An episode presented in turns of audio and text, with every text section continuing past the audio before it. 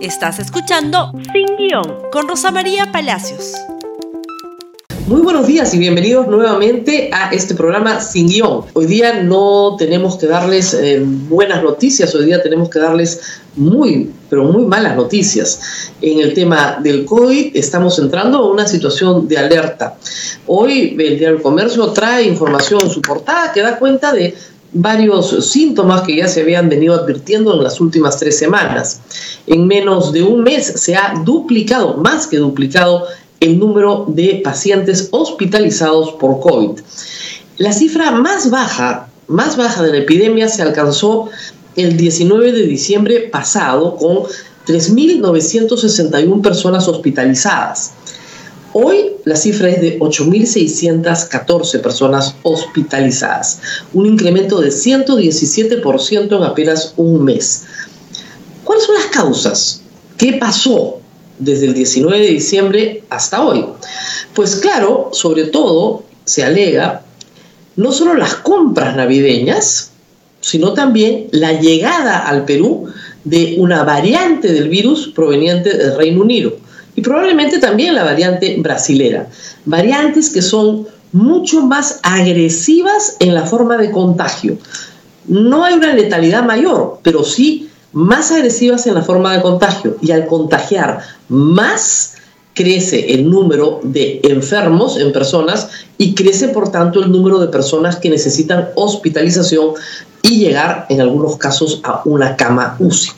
Las camas UCI en el Perú en este momento están en un 91% de ocupación y en número de personas ya sobrepasaron el número de personas que fueron llevadas a cama UCI en el pico más alto de julio.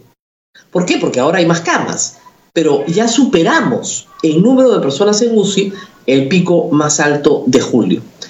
Hay otras, eh, otras eh, digamos, informaciones que llegan a través de uno de los representantes de salud. La primera es que hay más jóvenes hospitalizándose. Jóvenes entre 30 y 40 años que eran escasos están apareciendo en una mayor proporción. Y que también las enfermedades diarreicas, los síntomas diarreicos asociados al COVID que se veían menos en el Perú se están comenzando a ver más. Hay una variación debido a esta variación a las variaciones que tiene el virus, que está haciendo estragos en el Perú, en un país, como hemos visto siempre, poco preparado. La pregunta es, ¿qué hacer? El Estado ya ha tomado algunas medidas. Una medida importante es separar el país en zonas, separarlo por regiones y establecer un tratamiento diferenciado para cada una de ellas. Esta es una buena medida que debió hacerse desde marzo del año pasado, recién se está implementando ahora. Pero esa buena medida tiene que ir acompañada de otras buenas medidas para evitar que la enfermedad se propague más. Lo primero que hay que tener en cuenta es que si la enfermedad se sigue disparando de la forma en la que se está disparando, el pico más alto, si se replica la misma curva que tuvimos en la primera etapa, el pico más alto de la enfermedad va a llegar más o menos en la segunda semana de abril, es decir, cuando tenemos que ir a votar. Por lo tanto, es muy importante que el Estado procure tener un protocolo que permita que podamos ir a votar seguros. Ayer, por fin, el Consejo de Estado, la reunión de los presidentes de los poderes del Estado, decidieron delegar en el Ministerio de Salud todas las atribuciones para hacer protocolos para poder ir a votar. Reitero, si la enfermedad se sigue expandiendo de esta manera, nos va a encontrar en el pico más alto yendo a votar. Y eso puede ser crítico para las elecciones. ¿Por qué? Porque mucha gente decidirá no ir a votar.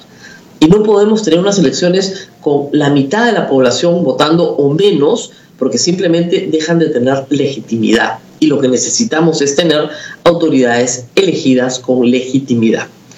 También hay que señalar que se tiene que privilegiar, y se ha dicho, los espacios públicos abiertos los espacios públicos abiertos promueven que con la ventilación se reduzca el contagio. Es muy importante reiterar que el espacio público abierto no contribuye a la propagación de la enfermedad, por el contrario, el espacio cerrado, las cuatro paredes, el espacio donde se concentra población encerrada, ese es el espacio que privilegia la propagación del virus. ¿Cuál es el espacio que donde se prevalece la enfermedad? El espacio del transporte público en la medida en que aglomera personas en un espacio muy cerrado por mucho tiempo, sobre todo personas que tienen que transportarse para llegar a su empleo más de una hora. Esas personas, a pesar de tener la mascarilla y a pesar de tener el protector facial, están en una situación muy crítica porque están expuestos a personas que están contagiadas y que no lo saben y que no han sido detectadas por el sistema. Y esa es la siguiente medida en la que hay que insistir todos los países del mundo que han tenido éxito en la lucha contra el COVID para aplanar la curva, porque nadie le va a garantizar a usted que no se va a enfermar, eso es imposible, pero en aplanar la curva, lo que han hecho es rastrear a las personas que están enfermas a través de otras personas enfermas el Perú adoptó como política sanitaria no hacer rastreo de contactos, no buscar a los enfermos, dejar que los enfermos se acercaran, ¿no es cierto?, a los hospitales del Estado, cerrar el primer nivel de atención y hacer que las personas enfermas se acercaran o a hospitales especializados o a hospitales que habían separado parte del hospital para atender pacientes COVID. Punto. Esa estrategia no resulta. El primer nivel de atención sigue parcialmente cerrado, en algunos lugares han abierto, en otros no, no atiende COVID, no tiene los implementos para atender, pero sobre todas las cosas no hace pruebas a contactos. Es decir, si una persona llega enferma a un hospital del Estado, se le hace la prueba a esa persona, pero no se le hace la prueba a sus familiares a sus vecinos, a las personas con las que trabaja, a sus compañeros en el mercado o en el transporte público. Esas otras personas no son testeadas, no son examinadas y por lo tanto no pueden ser aisladas. Esas personas, de ser detectadas con la enfermedad, tienen que ser aisladas. ¿Para qué? Para que no sigan contagiando a otros. Se ha hecho así en todas partes del mundo, menos en el Perú. En el Perú se atiende al enfermo, pero no se previene el contagio de la enfermedad. ¿Dónde se está haciendo rastreo de contactos? En las clases altas, sobre todo en Lima, que tienen el dinero para pagar las pruebas moleculares. ¿Y cómo les está yendo? Bastante mejor. No porque la enfermedad discrimine y ataque más al pobre que al rico. El virus no sabe de pobreza y de riqueza, sabe de cuerpos, sabe de la conducta humana, se traslada con las personas. Las personas que tienen los medios pagan 300, 350 soles y se hacen una prueba molecular porque su vecino está enfermo, porque el hijo del vecino juega con tu hijo y tú te haces la prueba.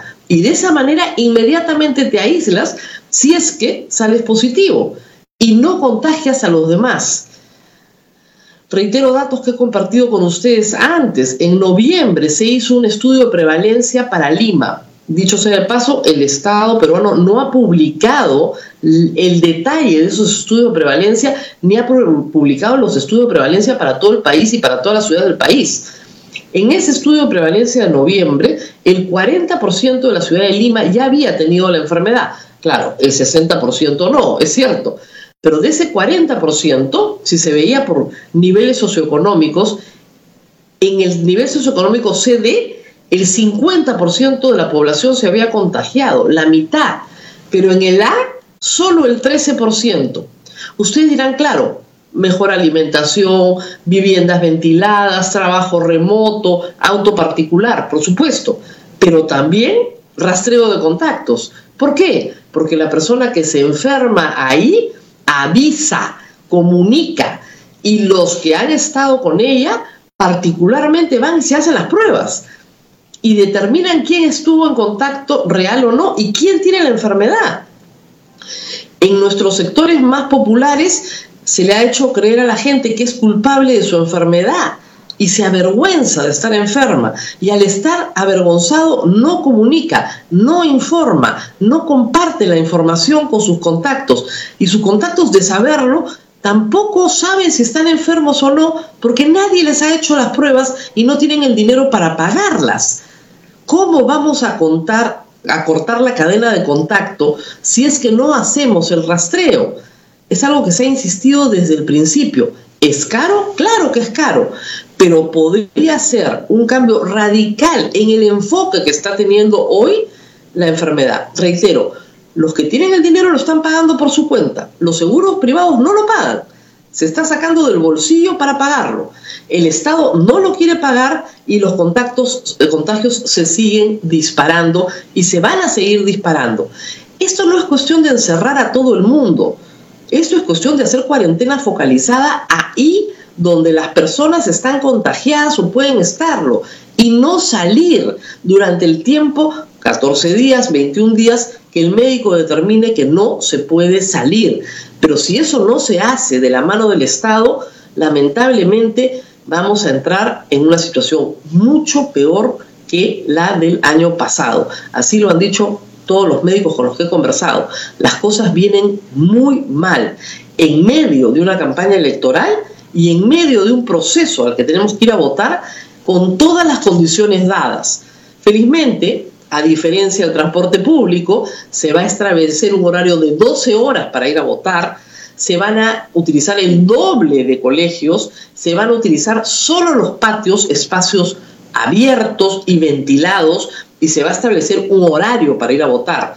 Todas estas medidas son buenas. Ojalá se aplicaran a otras actividades que hoy el Estado persigue, ¿no es cierto? Pero que deberían cambiar menos toque de queda, más horario de atención en servicios públicos, más horario de atención en transporte público, más horario de, atención en farmacias, mercados, en fin, en todos los lugares donde la gente compra lo necesario para vivir.